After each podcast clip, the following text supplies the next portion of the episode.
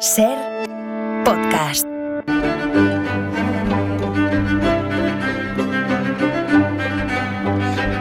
Hola Nieves, buenas tardes. ¿Qué tal, Carla? Bienvenida, Buenas ¿cómo tardes. estás? Ya se ha escuchado a Diego Galaz esta tarde, a, a- a los Feten Feten, cal- calentando estufa, motores sí. para los conciertos de la estufa. sí. ¿eh? Nunca Sí. dicho lo de calentar motores. Qué gran y qué buena explicación ha dado Diego de la Sí, importancia de esos, de claro. esos festivales. Claro, es que son, son, son fundamentales para músicos como ellos, además, que son el 98%, como, como han dicho, sí. Lo de burro grande, ande, ande, ande, sirve para algunas cosas, para otras no. ¿eh? Exactamente, Para, para- exactamente. para- para otras no. Bueno, vamos a lo nuestro. Venga, oye, yo siempre he pensado, Nieves, que, eh, bueno, y lo sigo pensando, ¿eh?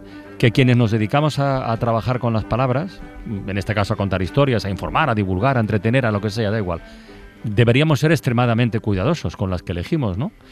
Porque de eso va a depender el resultado final. O sea, no es lo mismo, por ejemplo, restaurar algo que imponerlo por la fuerza. No es lo mismo, no lo es, no lo es. Va. Totalmente. Estamos de acuerdo. Bueno, pues eso es lo que ocurrió con la monarquía borbónica el 11 de enero de 1875. No es que la restauraran, como la pata de una mesa cuando se ha roto, no, no. Es que la impusieron. ¿Cómo? Efectivamente. Pues a través de un golpe de Estado, así como Sí, suena. así como suena, pero no nos lo, no nos lo cuentan así, Eso, claro. ahí va. Sí, la, la, ya lo siento, la semana la hemos, la, la hemos arrancado con una de las muchas pifias del Borbón Alfonso XIII. No, no, sí. no lo sientas. Sí, sí. Lo siento, no, por si me doy mucho la turra con los reyes, pero es que hay que conocerlo, es porque si han vivido bien ha sido porque no se les conocía. Exacto. Bueno, pues la vamos a cerrar con la primera gran pifia de su padre, del Borbón Alfonso XII. A esta familia hay que ir conociéndola ahí poquito a poco a base de pifias que se han ocupado de mantener tapadas. Hace poco, y te lo vas a recordar porque además yo creo que quedaron dos secciones muy chulas, hace poco más de un mes, a primeros de diciembre, cuando estuvimos hablando de que todos los Borbones, de, hablamos de las constituciones. Ah, sí, sí. y por de el, que sí, sí, la- la- el famoso desde- puente de la Constitución, sí. Sí, sí, pues hicimos dos, dos, en dos episodios cómo se han ido saltando los reyes las, las constituciones desde Fernando VII, cómo Ajá. han perjurado y despreciado todas y cada una de las cartas magnas que juraron acatar. Mencionamos cómo nos han colado en el cole a Alfonso XII como el jovencito rey renovado, modernito, que llegaba a España con otras maneras distintas a las de sus antecesores. Este iba a ser el bueno. Mm, Este ya no iba a ser tan corrupto como los que le precedieron y sería el encargado de dejar una dinastía blanqueada y honesta.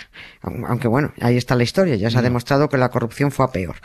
Con Alfonso XII se supone que comenzaba una nueva era de rey europeo en España.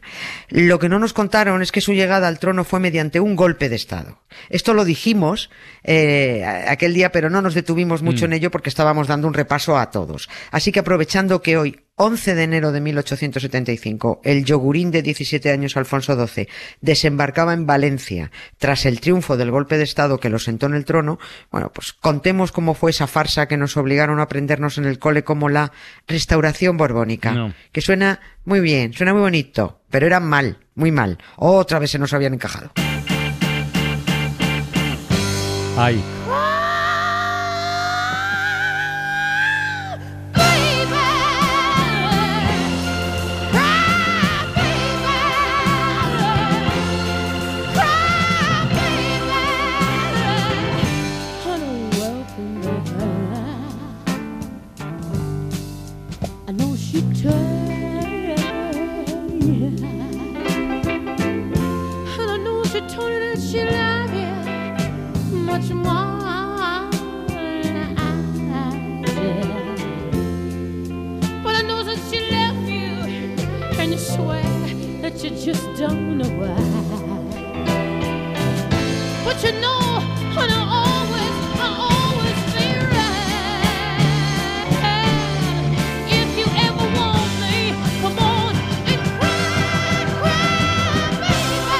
Ay, ya te lo decía yo. Eh, sigamos con las palabras. Eh, esa restauración, restauración borbónica, llegó eh, tras el famoso pronunciamiento del general Martínez Campos en segundo. Claro, lo de pronunciamiento también suena, no suena mal. Dice pronunciamiento, me pronuncio. Pero es que es un golpe de Estado. joder. Es, ¿No? Claro, Es que- claro, es que nos trampean constantemente con el lenguaje. Cuando los militares dan golpes de Estado les gusta que se hable de pronunciamiento o alzamiento. Mm. Los franquistas dieron un golpe de Estado y lo- ellos dicen que se alzaron, que hubo un Sí, alzamiento. Sí, sí, el alzamiento nacional, sí, sí. Claro, pero es un golpe de Estado en toda regla contra el gobierno legítimo de una nación. La llegada del niño Alfonso XII mm, se estuvo cociendo durante cuatro o cinco años eh, para meterlo en España ahí, pues mm, con vaselina. Primero hubo que convencer, casi, bueno, casi obligar a Isabel II para que abdicara en su hijo, porque le dijeron, tú te pongas como te pongas, tú no vas a volver a ser reina de España. So corrupta. ¿eh? Así que abdica en el mocoso, que ya nos encargamos nosotros de, de encajarlo disimuladamente. El plan de los monárquicos, con el político conservador Antonio Cánovas del Castillo a la cabeza, era dejar que los republicanos, bueno, pues eh, que, que- que se dieran de leches entre ellos, fomentar la falta de, de entendimiento, poner palos en las ruedas, incordiar lo más posible, dejar que el país, el país, los españoles, percibieran que la república, pues que era un desbarajuste. Y, y así, pues cuando vieran el momento oportuno, eh, los monárquicos le dirían a los españoles, lo veis, si es que todo está muy mal. Si instauramos la monarquía, daremos estabilidad al país, sosegaremos la política. Y además no vamos a dejar que vuelvan los borbones ladrones. Eso no, eso los borbones a los tiburones. Nos vamos a traer al guapito, que ha estudiado un poco, no, no mucho, eh, tampoco te creas, estudió un poquito, pero habla idiomas. Es, es decir, Cánovas del Castillo tenía trazado un plan perfecto para restaurar la monarquía en la persona de Alfonso XII, provocando una proclamación cívica. Proclamación cívica. Eso Sí. debe significar que el propio pueblo lo, lo pide. O, o Sí, eso era- o bueno. ese era el plan. Es claro, es, mm, esa, eh, que las cosas, eh, que sea como una gran manifestación Ya. popular, ¿no? Que, que fueran los ciudadanos los que en la calle, pacíficamente, eh, reclamaran el fin de la República y la, la entronización del Borbón. Que no lo forzara nadie, que lo pidiera el pueblo. Pues mm, mal comparado, ¿eh? Pero más o menos como ocurrió cuando se proclamó la República en el 31. La gente se echó a la calle y era la calle la que estaba reclamando la, la República. La proclamación formal vino después. Pero en las ciudades y los pueblos de España fueron los ciudadanos los que pedían que Alfonso XIII se largara en la calle. Lárgate ya, ¿no? Pues eso pretendía Cánovas del Castillo, pero al revés, que los ciudadanos pidieran que viniera Alfonso XII. Estaba todo preparadito, estaba todo el plan muy bien armado, con los tiempos medidos. Dos semanas antes de este 11 de enero en el que estamos, se publicó en la prensa española el manifiesto de Sandars, que eh, este manifiesto estaba firmado por el pipiolo mm, príncipe Alfonso, pero claro, lo había escrito Antonio Cánovas del Castillo. Mm, Los- lo comprobamos todas las navidades, pero supongo que no hace falta insistir en que los reyes no Bueno, escriben pero sus no, no está mal recordarlo. Sí, sí. O sea, ni saben, ni pueden, ni les dejan. En Sandars estaba la Academia Militar Británica donde estudiaba el príncipe Alfonso. Por eso se llama el Manifiesto de Sandars, porque se supone que lo escribió allí. Y en él, Alfonsito se ofrecía a restaurar la monarquía en su persona, puesto que es lo, y aquí abro las comillas, es lo único que inspira ya confianza en España al estar huérfana la nación ahora de todo derecho público e indefinidamente privada de sus libertades. Ay, hay que coger aire. O sea, terminaba el manifiesto que escribió Cánovas y firmó el mocoso con estas palabras. Sea lo que quiera mi propia suerte, ni dejaré de ser buen español, ni como todos mis antepasados, buen católico, ni como hombre del siglo, verdaderamente liberal. ¿Mm? Aquí, ojo, lo de católico y liberal no encajaba nada porque el Papa Pío IX, Pío IX, el del pastelito, Sí. acababa, acababa de condenar el liberalismo. O sea que estos no se habían enterado de nada. O sea, dijo que el liberalismo era el error del siglo. Bueno, pues este tío, este Alfonsito que se declaraba liberal, este era el liberal que luego prohibió a las mujeres acceder a la universidad. Mira tú. Y era el católico que andaba casado con una y retozando con otra y dejando hijos bastardos, ¿eh?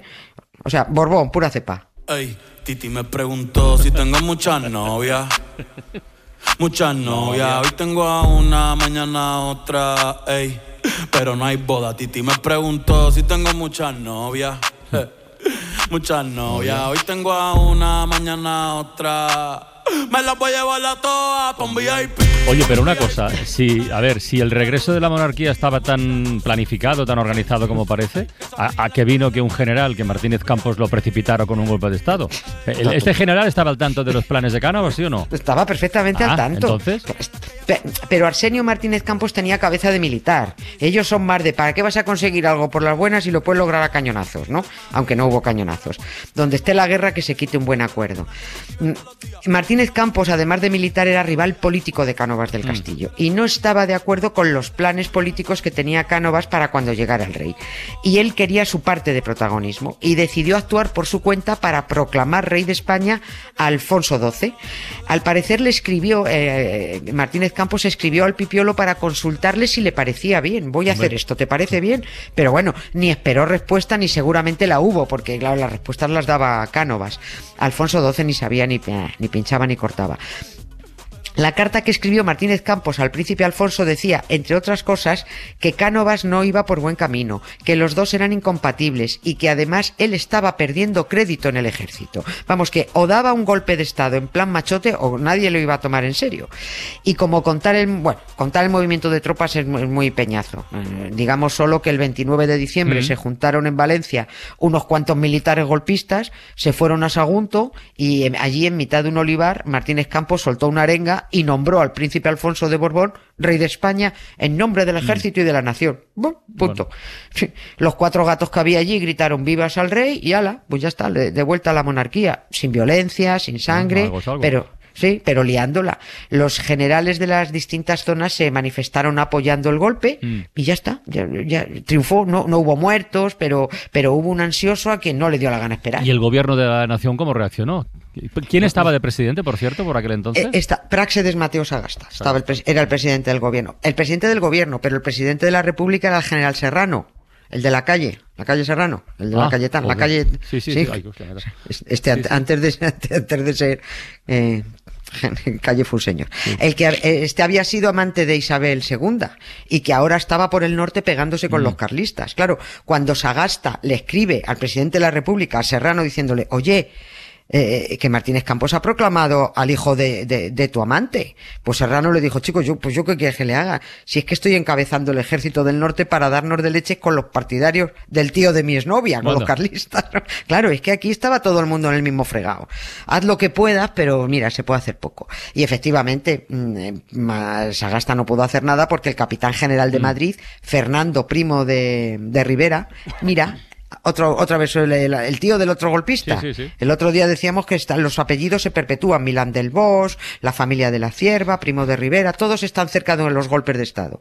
Bueno, pues Fernando Primo de Rivera, capitán general de Madrid, le dijo al presidente del gobierno, mira, yo que tú me estaría quieto porque también estoy con Martínez Campos. ¿Qué necesidad tienes de meterte en líos? Si, mira, ya está. Traemos al chico. Pasamos todos de republicanos a monárquicos. Nos encajamos en el nuevo gobierno y aquí no ha pasado nada. Si los españoles están anestesiados como siempre. Y así se hizo. La llegada del príncipe Alfonso tuvo que precipitarse. Se comunicó mediante telegrama a Isabel II el triunfo del golpe y, y al Pipiolo también se le dijo allí mismo en el pedazo de Palacio de Castilla de la avenida Clever de, de París, donde esta familia vivía a todo lujo, pese a que eran muy pobres, muy pobres, muy pobres, ¿no? Se fueron de España con una mano delante y otra detrás, pero vivían en un palacio. Bueno, pues hasta allí, allí le llegó un telegrama a la reina y otro al rey que le decían, Vuestra Majestad ha sido proclamado rey ayer por la tarde por el ejército español. Y esta es la cacareada restauración borbónica, la llegada del Borbón mediante un golpe de Estado que por supuesto era anticonstitucional. Hay una piedra en el camino, me enseñó que mi destino era rodar y rodar. Después me dijo un arriero que no hay que llegar primero, ay, pero hay que saber llegar. Oye, pero una cosa, que no se me pase. Si el golpe fue a finales de diciembre y el 11 de enero estaba desembarcando en Valencia, es que no iban a dejar que la cosa se enfriara, ¿no? Es que esto fue a toda leche, es que fue, fue rapidísimo todo. Fíjate, el 30 de diciembre se, se enteró de que ya era rey, allí en París. Salió de, de París a todo meter. El 7 de enero lo recogía en Marsella en la fragata Navas de Tolosa. El 11 desembarcó en Valencia y el 15 estaba entrando en Madrid a caballo. ¿eh? Y con fuegos artificiales. Y ya está. Otra vez la corrupción de vuelta en España con el regreso de los Borbones. Chimpum. Ay, yo sé bien que estoy afuera, pero el día en que yo me muera. Bueno, Nieves, eh, a descansar. El lunes nos reencontramos aquí en la ventana en Acontece, que no es poco, ¿vale? Un beso. Para no perderte ningún episodio, síguenos en la aplicación o la web de la SER, Podium Podcast o tu plataforma de audio favorita.